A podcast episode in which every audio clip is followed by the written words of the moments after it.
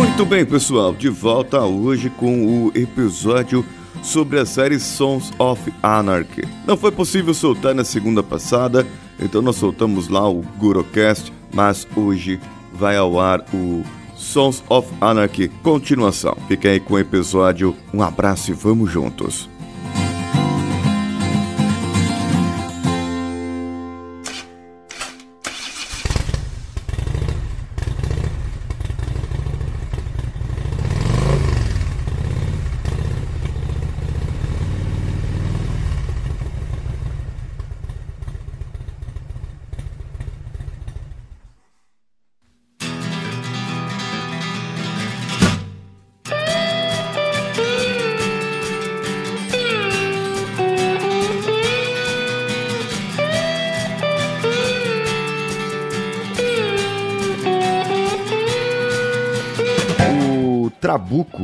Disse que tinha outros personagens, que ele tinha feito uma separação. Então, qual que seriam esses outros personagens, Trabuco? Como que você separou aí? Cara, eu tava pensando, por exemplo, o dentro dessa linha de old school de funcionários, a gente pegou funcionários chaves, talvez executores, a gente diria, que seriam o Pine e o, o Tig. Com, com... Sobram dois caras muito fortes da série, muito influentes, que ficavam também por uhum. trás e executando, trabalhando junto com, com todo o desenvolvimento do grupo, que era o Bob Elvis e o Philip Tibbs, né? Que sem eles talvez muita parte da organização é não aconteceria. Um talvez trabalhando de forma mais ativa para o grupo e o outro mais na parte organizacional e estrutural, que seria eu vejo que o Tibbs era o cara de organização, de sentar e bolar os planos, e o Bob de mão na massa mesmo, cara. Falou, ó, precisa fazer isso aqui, vamos fazer, sabe? Isso, isso, exato. E isso existe, a, a empresa precisa ter. O Pine eu selecionei ele como se fosse o ex-funcionário amigo da galera, sabe? Ah, porque toda empresa entendi. tem o ex, é, é toda empresa tem o ex-funcionário, cara, que quando você vai conversar com ele, fala, puta, não acredito que seu chefe fez isso, cara. Aquele cara realmente é um escroto, né? Ele ainda tem essas manias. E sempre é o cara que atrapalha o desenrolar. Ele sempre puxa para ver a metodologia da empresa. Ele já saiu faz 10 anos de lá, mas ele ainda acha que vai acontecer da mesma forma que ele tá, tá que, como se ele tivesse nativo ainda, né? Isso, isso. É, é quando não, não tinha computador ainda para usar e hoje o pessoal uhum. faz uma, uma apresentação mágica, assim, com, com, né, com movimento e tudo mais, e o camarada não, fala, não, não, é nem questão da, da, própria... As pessoas evoluem também, né, cara? Então, Sim. por mais que você tá trabalhando há 10 anos em uma empresa, pô, 10 anos em empresa, ninguém fica à toa, né? É, no mínimo, a evolução você teve. E uhum. você tem sempre um funcionário que saiu e fica o amigo da... Querendo ou não, sempre vai ter, cara, um ex-funcionário que ainda tá, tá aí no seu time. Seja jogando bola de sábado, sábado aí na sua peladinha, ou o cara que você é amigo ainda vai tomar uma cerveja. E esse cara sempre vai ter uma crítica a um, um gestor que tá lá atual. Fala, pô, cara, na minha época ele ainda fazia isso, né? Mas ele não conta que a empresa modificou, o, o uhum. gestor modificou, e isso é muito importante, né? Isso é, é muito prejudicial também pro desenvolvimento da equipe. Eu vi o Pine fazendo muito isso, segurando ele na, na forma old school dele, segurando o filho dele, porque a gente não falou, mas o Pine ele era o pai do Up, né? É, o, é engraçado isso, você falou, isso é influência, né? Uhum. É, a influência do mais antigo, mesmo mesmo ele não estando ali todo dia ou não participando realmente, sendo ex-funcionário, ele ainda influencia as pessoas. É, eu vejo em algumas empresas, hoje tem a famosa carreira Y. Uhum. Então eles pegam um, um funcionário mais antigo, em vez de colocar ele como gestor, acabam colocando ele como consultor técnico de alguma coisa. Ele, então ele ganha um salário próximo a um gestor, é vantagem para ele, só que ele não tem uma equipe para comandar. Sim. Então, isso aí é, é bem interessante, Sim. né, para algumas pessoas, para você que não tem perfil de liderança e não se interessa em desenvolver o perfil de liderança, existe carreira Y em algumas empresas. Então, nesse caso aí, eu vejo muito e, e tem várias empresas que eu lido propriamente por causa da minha atribuição, eu acabo lidando com muitos desses consultores. É... E é engraçado, porque eles são totalmente old school. Uhum. Eles vão lembrar as coisas. É o típico torcedor do Santos, que lembra do Mundial do Pelé, entendeu? Sim. É isso. Até porque exato, foi o exato. Deles, né? vai discutir. É, mas o seu time não jogou Pelé. Então é isso, né? Você acaba tendo. Desculpa, ninguém é torcedor do Santos aqui, né? Não, cara, seria muito. Seria muita sorte achar. É, seria, seria muita sorte. Sou muito novo ainda. É, tem, mas, a, mas tem a garotada da era Neymar, né? Eu não sou tão, é tão novo assim, né? É, agora também tem. não sou tão novo assim também. É, é torcida antes eram três, agora são sete. Os filhos desses três, né? Os netos, netos desses três. Os netos desses três.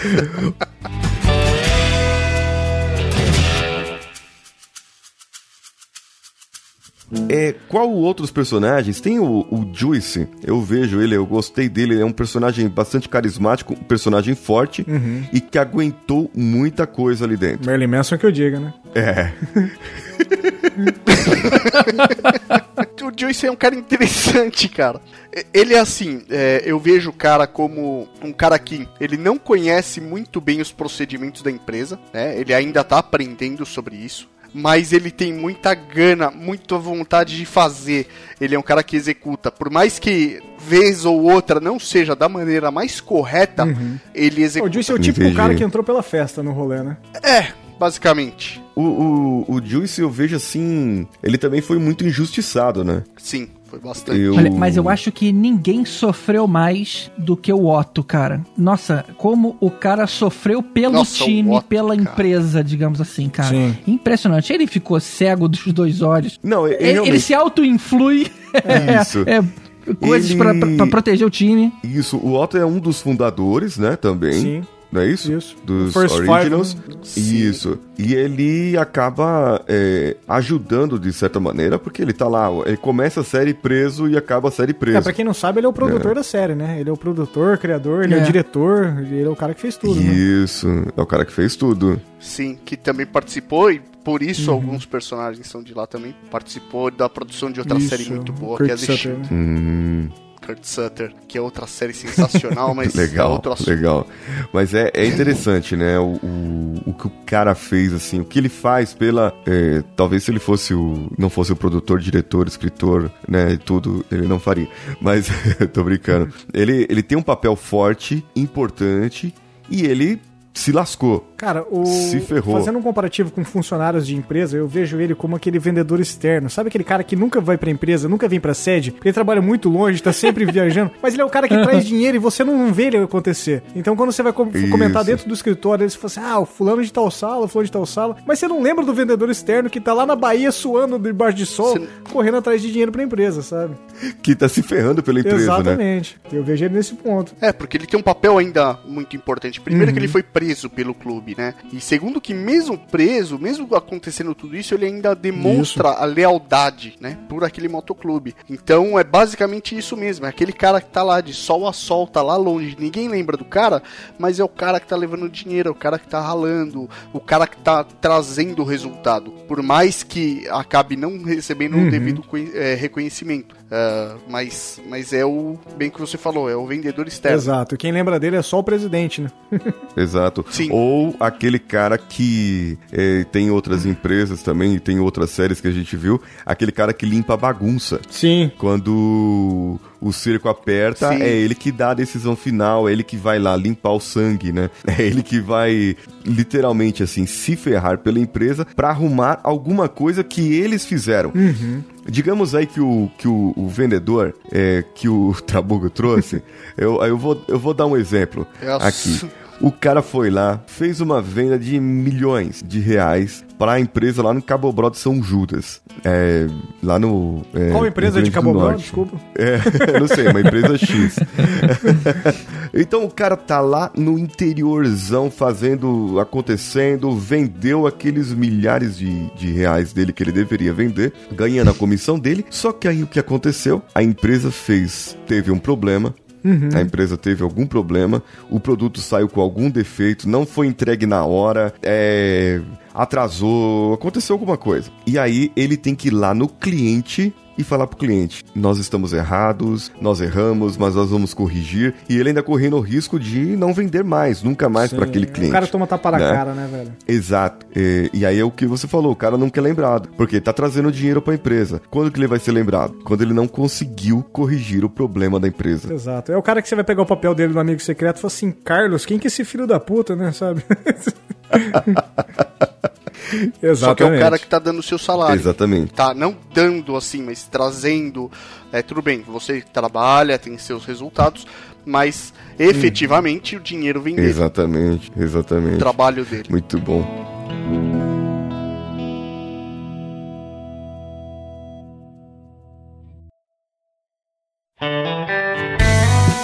Agora, falando aqui dos prospects, dos estagiários, nós temos uns ou os outros que se destacam, são promovidos, mas eles não têm aquela importância para a série. Talvez uma importância que eu vejo em alguns, alguns fatos que ocorreram, que aconteceram na série, foi que aquela perda de um estagiário, digamos, para um concorrente, uhum. né? O concorrente fez com que o estagiário se perdesse. Vocês que assistiram a série sabem do que eu estou falando. É... Isso trouxe uma raiva pro pessoal. E aí, uma série de vingança fez eles agirem de outras maneiras. Porque, querendo ou não, mesmo eles sendo os estagiários ainda, eles faziam parte da família. Claro. Então, é, a família, nesse caso, o que eu vejo nisso é, é muito interessante. É uma família. E eles faziam de tudo para proteger a família. Olha só, você tá usando o mesmo colete, né? Exato. É. Exato. E tem aquele. E tem aquele. Além de estar tá usando é, no meio do, do motoclube, é, por mais que ele seja um prospect, um, um prospect tendente, ele tá usando o mesmo colete que você, você uhum. já considera o cara um irmão. É, e você vai proteger ele, independente de, de posição e tal. Às vezes o cara pode nem estar tá certo, mas você vai defender ele. E, e tem aquele negócio, trazendo também um pouco pro mundo empresarial e indo um pouco mais além, você pode levar até a, a, a escola. E é, é, um comparativo legal. É, vocês, né?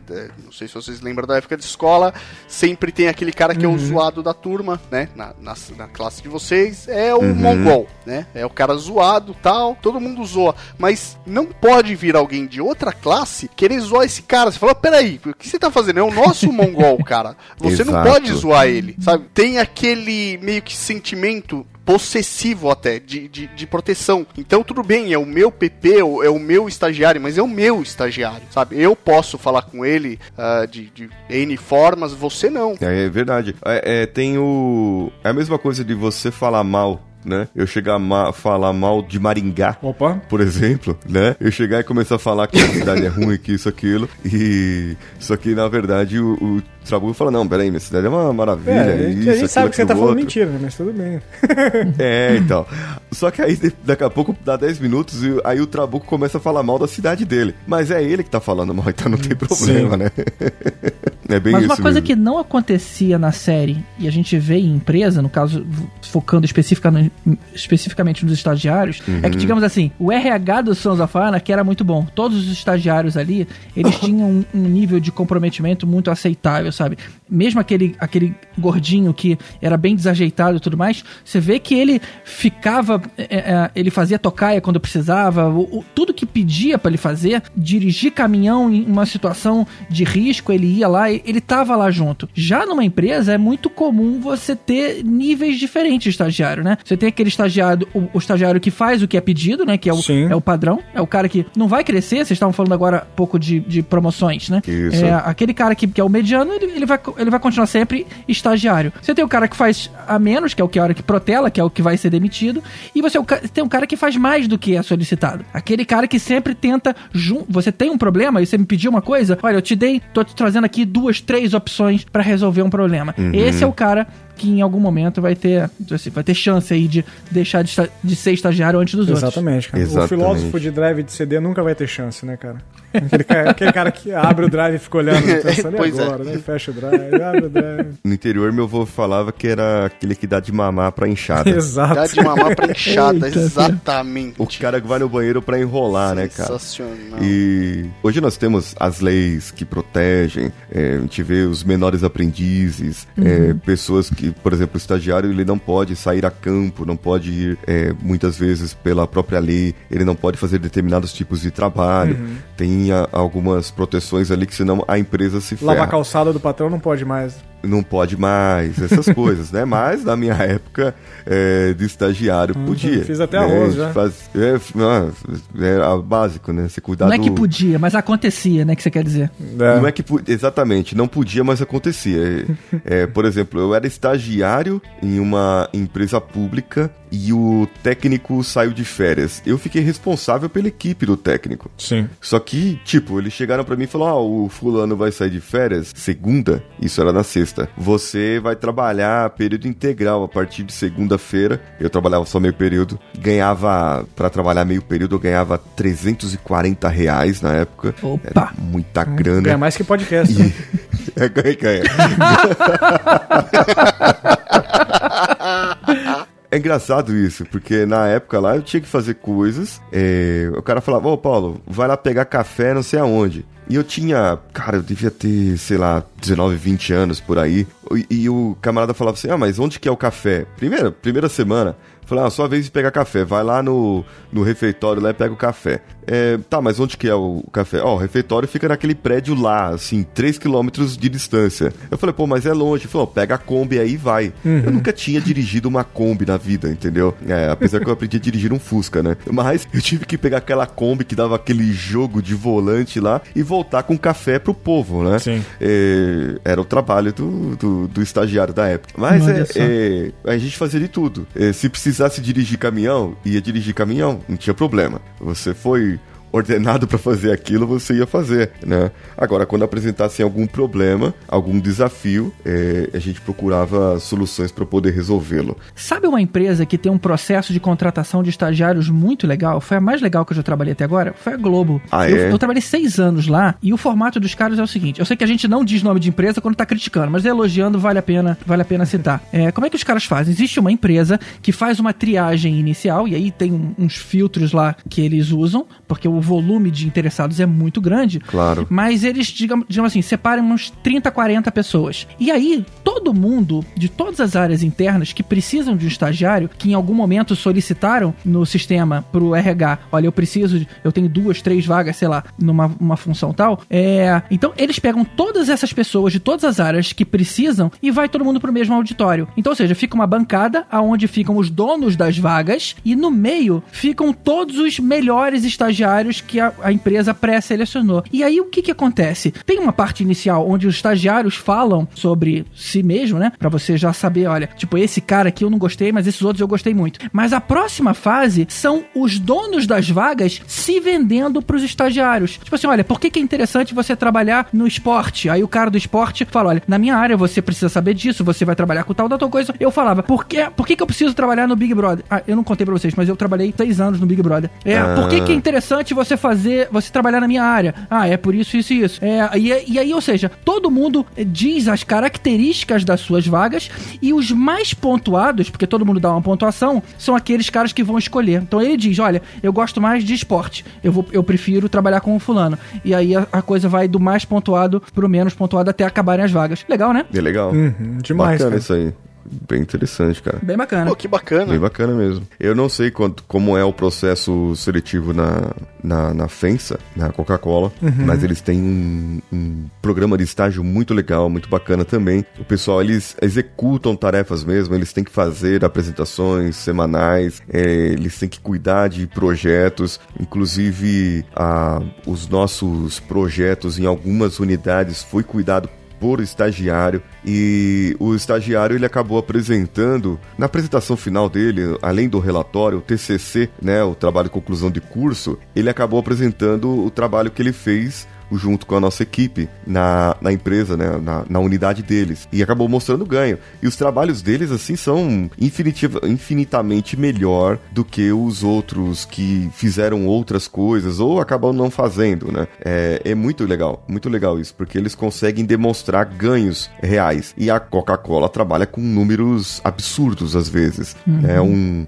por exemplo, ganho de 3 pontos percentuais assim de eficiência são milhões de reais no final da conta. Sim. Né? Então, são números assim que, que o camarada acaba trazendo, ó, oh, ajudei a conseguir esses míseros um milhão e meio aqui de eficiência por hora. Então, é, é tipo isso, né? O cara, ele acaba tendo, assim, um número grande e podendo demonstrar. E é interessante hoje isso, as empresas poderem trazer, uh, eu não sei como funciona ainda as empresas pequenas, eu trabalhei, eu trabalhei em empresa, em duas empresas familiares, uma como era, foi meu primeiro emprego, quando eu era técnico em eletrônica, era uma faculdade, uma universidade, era uma empresa familiar. E depois, quando a empresa que eu falei que foi meu primeiro trabalho como engenheiro mecânico, é, nós não contratávamos estagiários, não tínhamos esse processo nessa, nessa empresa fabricante de extintor de incêndio. Já na universidade, nós tínhamos programa de estágio, mas eram para outras áreas, era para área técnica, mais voltados para secretariado, e, e geralmente eram mais mulheres e elas iam ajudar as, a aquelas, é, digamos assim, as cadeiras, né? Uhum. É, ficava uma para cuidar do direito, outra para psicologia e assim por diante. Elas iam mais para essas áreas e eram o quê? secretárias baratas, né? Sim. Falando uhum. português, claro. Elas, eles acabavam pagando o salário merreca para elas poderem executar tarefas de, de alto nível, muitas vezes. É, aprendizado, né? Aí vem daquela, né? Ah, você vai aprender bastante, claro, tinha que aprender. E, e muitas vezes não tinha opção no mercado para isso. Muitas vezes, assim como no Sons of Anarchy, o estagiário ele tinha que se sujeitar a certas coisas. E o avião está passando aqui de novo. Eu moro perto aqui de Guarulhos. Eu, trabalhando com TI, me identifiquei com essas secretárias. ah, é? Peraí, de qual maneira você se identificou com as secretárias? secretárias baratas executando tarefas de alto nível. Mas a gente vê muito em anúncio de estágio o cara querendo é, certificação em tal coisa, em outra coisa. O cara sabe, tem que saber dominar tantos softwares. Ou seja, aquele conceito de que, olha, você tá aqui só para ver acontecendo uhum. ou para fazer alguns trabalhos mais braçais, é, isso praticamente acabou, cara, né? Quem trabalha com programação, velho, esquece. Você, você vai procurar seu, seu emprego, você desiste, cara. Você chora. A hora que vê o, é. o sequel.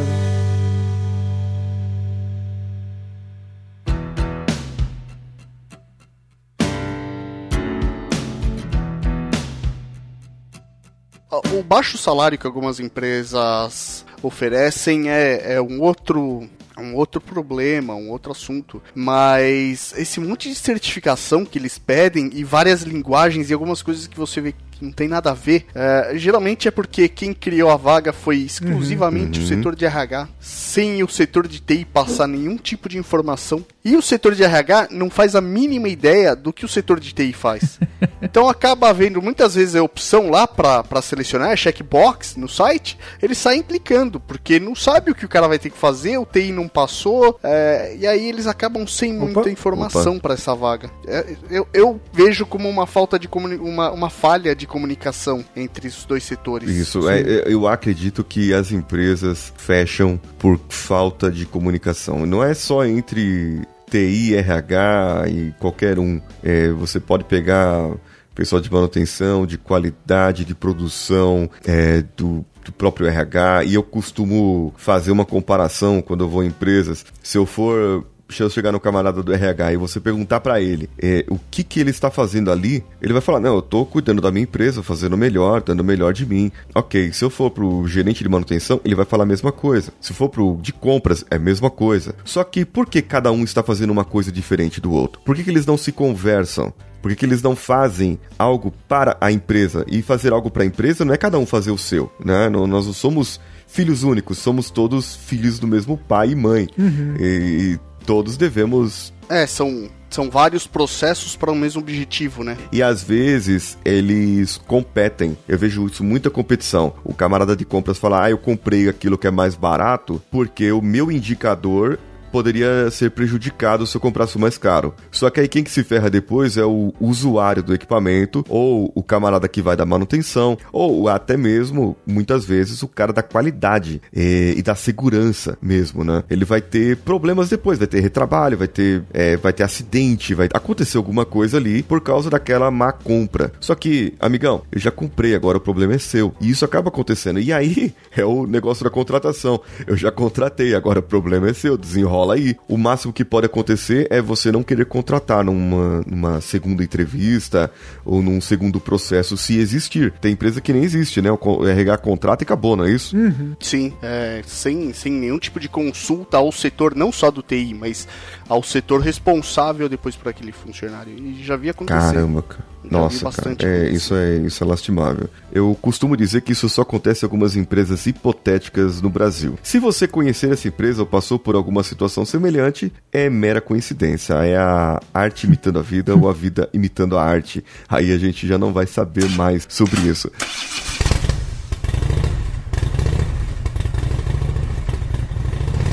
Agora, falando aqui sobre Sons of Anarchy, nós temos a concorrência deles, que eram outros motoclubes, e temos os aliados, que eles acabaram se aliando a outros motoclubes, aos chineses, aos irlandeses. O que que... qual o benefício que vocês acham que traz uma concorrência do jeito que eles tinham e quais os benefícios que trazem os aliados nesse caso da série? Bom, no caso do, dos aliados primeiro, que eu acho que é um negócio um pouco mais simples, é que a concorrência deles é complicada, gera um uhum. pouco de polêmica. Caso dos aliados, uh, o negócio do, do motoclube, dos Sons of Anarchy, era a venda de armas, né? Eles moram numa cidade fictícia, na Califórnia, uhum. chamada Charming, e eles controlam a venda de armas é, por essa cidade de Charming. Então eles fazem alguns aliados porque, uh, primeiro, eles precisam fazer uma boa compra de boas armas e num valor decente, porque eles precisam repassar essas armas. Então eles precisam ter um valor de revenda. Por quê? Por conta da concorrência. E aí é que entra a concorrência deles. Então é muito importante eles, é, esses aliados para eles poderem fazer boas compras e consequentemente boas vendas, porque eles tinham uh, um outro motoclube, os Mayans, que eram concorrentes. Esses Mayans compravam armas muitas vezes do mesmo fornecedor deles, então dependendo da negociação, podiam ter preços um, próximos ou às vezes até melhores do que eles. E eram pessoas que também vendiam para as mesmas organizações na maior parte do tempo. Essa disputa deles é que era muitas vezes era o foco da, da história e eles como eles controlavam a venda de armas e a passagem de armas por Charming, uh, muitas vezes isso gerava algumas discussões porque eles queriam taxar as armas dos outros dos outros clubes, dos concorrentes hum. deles que passavam por ali. Que por sinal, eu nunca entendi por que, que o mesmo grupo comprava tanta arma, cara. Você vê que era aquele mesmo, aquela mesma gangue local, mas toda hora ela precisava de carregamento de armas. Cara. Tipo assim, nego destrói as armas quando usa, cara. É, cara. É, provavelmente isso aí era uma. Era só uma ponta de uma cascata muito grande. Provavelmente esse grupo que pegava a arma uhum. deles também revendia. Uh, então, muitas vezes as armas podiam. Elas chegavam no país de forma ilegal e muitas vezes podiam até deixar Exato. o país de forma ilegal. Uhum. Às vezes nem ficavam por ali. Então é uma operação muito maior. Digamos, eles lavavam dinheiro vendendo armas para outras empresas também, que outras é, organizações maiores e talvez de cidades maiores, como eles já iam para outras cidades maiores e tudo mais. Tanto é que porque eles eram investigados pelo FBI a todo momento, uhum. né? É, é. Porque eles eram, Sim. digamos assim, os principais distribuidores. Então, se eles conseguirem, se o FBI conseguisse desmantelar o grupo, os Mayans e os Sons of Anarchy ali, o Sancro, eles iam conseguir desmantelar o, o restante do, do, tráfico, né? É interessante ver isso em questão, assim, se você pegar uma empresa pequena hoje, uma empresa familiar, uma empresa como essa, se você for pegar aí um, uma mecânica que presta serviços para uma empresa grande, você vê que tem isso, você tem essa esse vínculo com aquela, com aquela parceira, com aquela empresa parceira que você tem. Você tem esse vínculo e muitas vezes você tem uma outra mecânica ali que presta o mesmo serviço, que faz o mesmo serviço, faz a mesma coisa para a sua frota e a qualquer momento eu posso perder para aquilo ali. Então eu tenho que ter a minha concorrência aqui, prestar meu serviço da melhor maneira possível para eu continuar com esse cliente. Só que muitas vezes a. Não sei se vocês já passaram por isso. Muitas vezes esse outro cliente meu que aí os, os clientes, os compradores de armas, eles não confiam em um outro trabalho. Uhum, né? Sim. Não confiam um em outro um prestador outro, de serviço. Outro isso? prestador de serviço. Ou quando eu começo a vender para um outro cliente também, por exemplo, eu sou fiel a essa empresa que eu presto serviço só para eles, eles me sustentam. Mas eu passei a prestar serviço para a empresa XPTO que, por um acaso, é concorrente a eles. Então, o meu patrão aqui, no caso, a minha empresa que eu presto serviço, vai começar a, a me ver com outros olhos e vai começar a, sondar aí uma, uma fuga do meu negócio, né? A, a, acabar com o meu negócio ou até acabar comigo mesmo como, como empresa e no caso do Sons of Anarchy como como vida mesmo, né?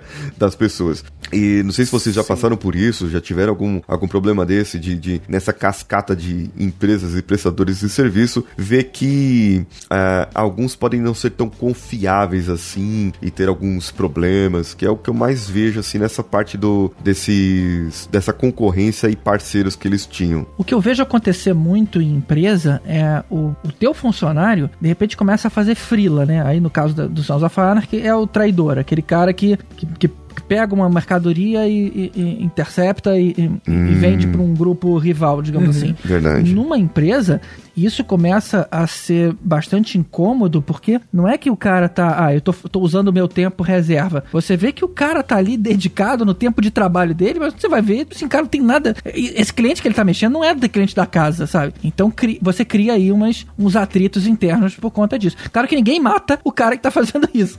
No Souls of é... que chega, chega nos finalmente. Exatamente, o cara vai ser demitido, né? Uma hora ou outra ele vai ser demitido, mas é, é como se fosse uma morte, digamos assim, né? É, no, no Sons of Anarchy você é demitido da Sim. vida. e no caso deles, para eles uh, oferecerem um melhor serviço, tudo bem, tem a questão de confiança e nós vemos muito isso na série, principalmente quando o, o, clube tem essa troca de poder, uhum. que é a questão confiança não só no clube, mas uh, nas pessoas uh, que, que detêm esse poder influencia nos negócios e, e influencia demais. Mas uma das características e uma das coisas que eles fazem para tentar manter esses clientes é justamente taxar a passagem das armas é, por charming. E essa história, na verdade, ela, ela aconteceu, né? Uh, não com, com, não nesse caso, não em Charming, que é uma cidade que nem uhum. existe, mas só traçando um paralelo, o que aconteceu na década de final da década de 80, começo de 90, mais ou menos. Eu acho que vocês vão saber me corrigir nas datas. É, na época em que o Kuwait taxava a passagem de petróleo do Iraque pro, uhum. pro litoral. Como o Iraque não tem litoral, ele precisava alugar os oleodutos do Kuwait e aí o valor bruto do, do petróleo dele acabava ficando Sim. maior do que uhum. o custo né, deles acabava sendo maior que o do Kuwait, o valor final também, consequentemente, uh, acabava sendo maior. E por conta dessas, uh, dessa estratégia do Kuwait de taxar o Iraque, o Iraque acabou invadindo o Kuwait e aí criou-se uhum. toda aquela guerra que, que acabou que foi uma derrota pro Iraque que teve que desocupar. Isso foi na época do, do Bush pai, né? Bush pai, é, foi dos Estados Unidos. início de 89. Ah, isso foi no início pai. da década de 90. É, o, o, o, processo iniciou em 89, é, finalizou em 90, é Desert Storm, 91 por aí. Aí é um bom tema pro NPcast, hein? Eu não sei se vocês já falaram sobre isso. Está sendo montado, na verdade. Aí, aí tá vendo? Dá spoiler. Olha aí. spoiler, spoiler. Caramba! Os caras demoram dois meses pra montar uma pauta, cara. É cara, fogo, as pautas são longas, velho.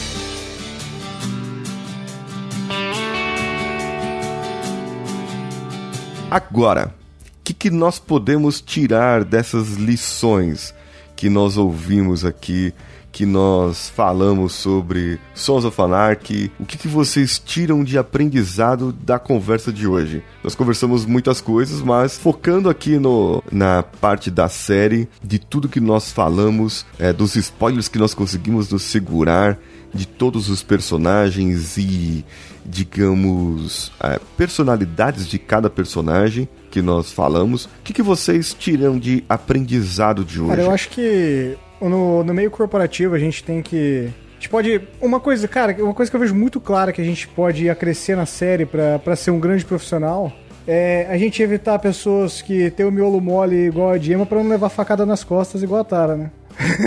Boa. Boa! Essa informação passa aí. Não é spoiler, cara. Não é que ela leva uma facada no sentido literal. Não. É que ela é traída, entendeu? É, tá De certo. alguma maneira. É. Ah, tá. Outro aprendizado importante da vida é nunca vá pra prisão pra proteger os teus amigos. Exato. Exatamente, cara. É, dá para aprender, dá para aprender bastante coisa.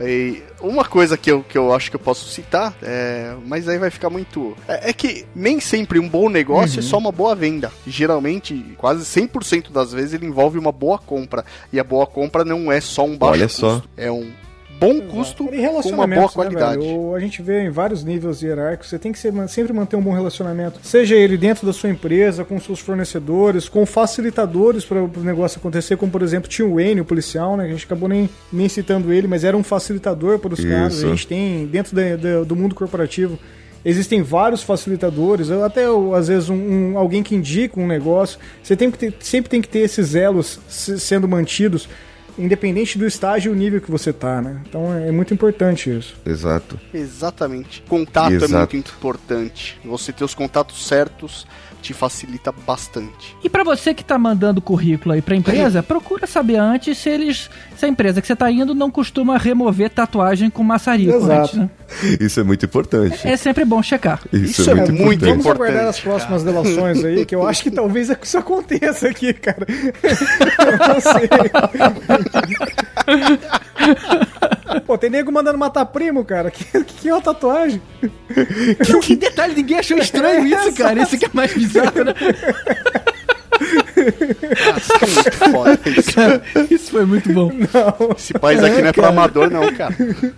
É, cara. Tá pensando o quê? Que aqui é uma série? Eu tô falando assim, ó, que às vezes a arte imita a vida, a vida imita a arte, Exato. mas aqui a gente não sabe onde que tá a mistura desse negócio. Em breve, Coach e muitas... House of Cards, né?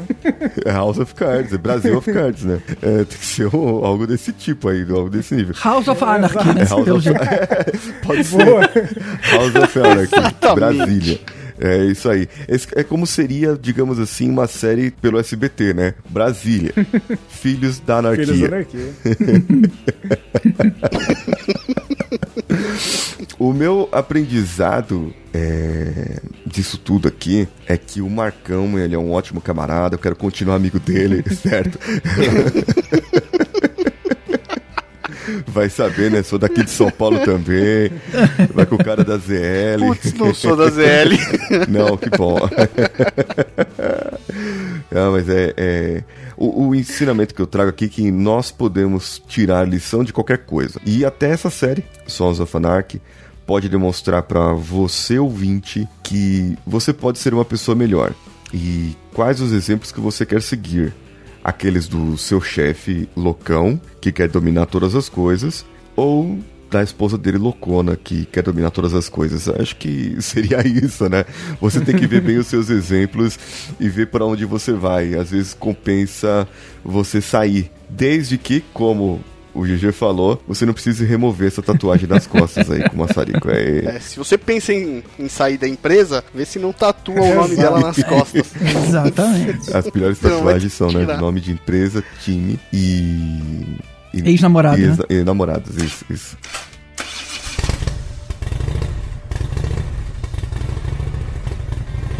E agora aqui no bloco final nós vamos nos despedir. E com a palavra aqui, Thiago Trabuco, fale de onde você é, como que as pessoas podem achar você pelas internets. Bom, como vocês ouviram no começo, eu sou do Paraná, né?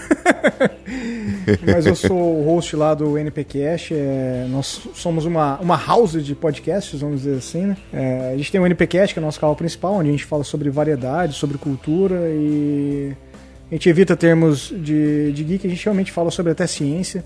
É, nós temos o Talk Show, que em breve eu quero ver o Paulinho sentado no meu sofá para bater um papo comigo, onde eu converso com alguns podcasts. O Drops. Vai ter teste do sofá? Vai, vai sim. É, o teste é ver se consegue ah, então levantar então depois dele de todo colado. Opa! A gente tem o Drops, que fala sobre variedades, e minha paixão pessoal, que eu falo sobre, querendo ou não, ufologia, que é o NP Mistério. Então, conheçam nossos podcasts. Espero vocês lá. E obrigado, Paulinho, por, pelo convite aqui.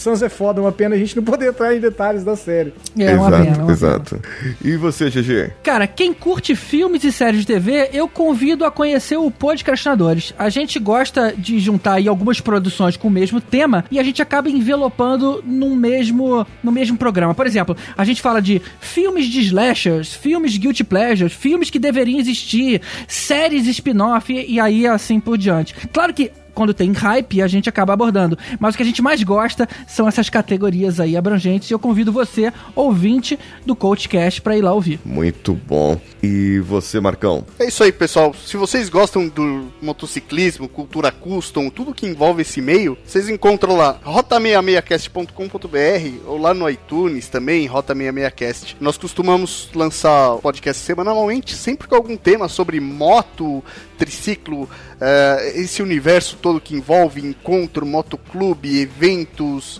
É um negócio bem bacana e feito de motoqueiro para motoqueiro. Muito bom. Motoqueiro ou motociclista? Bom, se você não sabe a diferença, vai lá no Rota 66 Cast que eles explicam. Tem episódio. É, po é polêmica, é polêmica. Tem episódio que eles ficaram nessa polêmica aí. é. É, você me matou, eu não sei o número do episódio. Bom, galera, é só chegar lá, dar uma olhada aqui. Com Vamos, certeza vocês vão encontrar. encontrar. É, fica aí que agora é a noite dos homens. Vamos embora.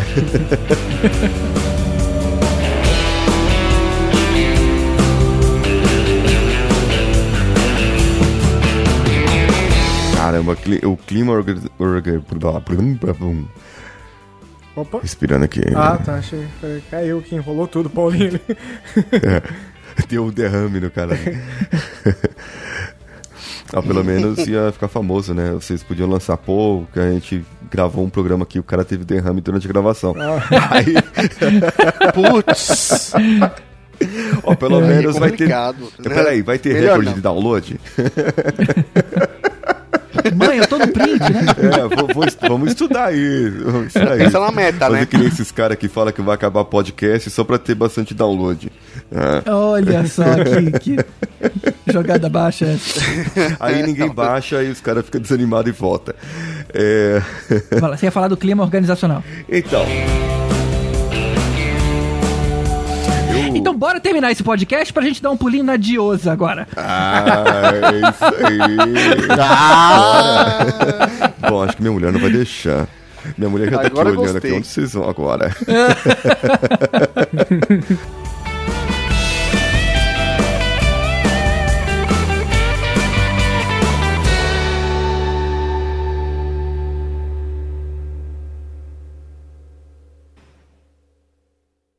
Este podcast foi produzido por Danilo Pastor, Produções de Podcast.